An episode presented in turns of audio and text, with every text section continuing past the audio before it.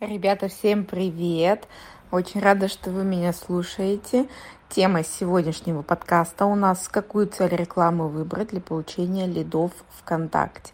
А, смотрите, здесь есть несколько вариантов, которые я постоянно тестирую у всех экспертов, блогеров.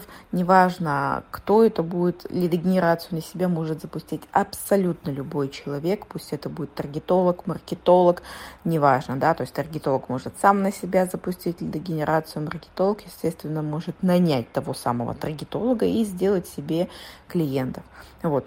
Какие цели мы выбираем? Смотрите, есть несколько стратегий, да, есть стратегии, чтобы прокачивать свой личный бренд, да, свое имя, свое лицо. Есть стратегия, а, это долгосрочные стратегии. Есть молниеносные стратегии, которые приносят лидов здесь и сейчас.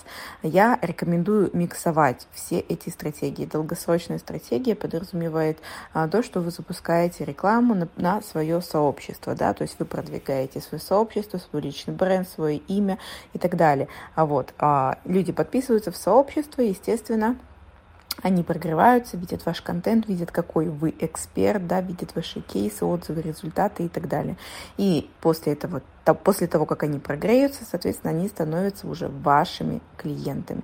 Следующая стратегия – это молниеносная. Это когда вы запускаете рекламу и просите человека оставить свои данные здесь и сейчас, да, то есть вам нужно человек, человек, от человека телефон, да, соответственно, и его имя. А здесь можно использовать э, цель а, лиды, да, брать э, анкету и запускать туда лидов. Можно делать в сообщения напрямую, да, а, так как э, люди очень хорошо пишут сообщения сообщества, можно призывать их отправлять сообщения в сообщество, как я вот запускаю сейчас себе лидогенерацию как раз на сообщение с сообществом. Я в сообщение вставляю прям ссылку на сообщество, их там встречает приветственное письмо, они пишут мне а, информацию о себе, я с ними веду разговор, вывожу их на созвон.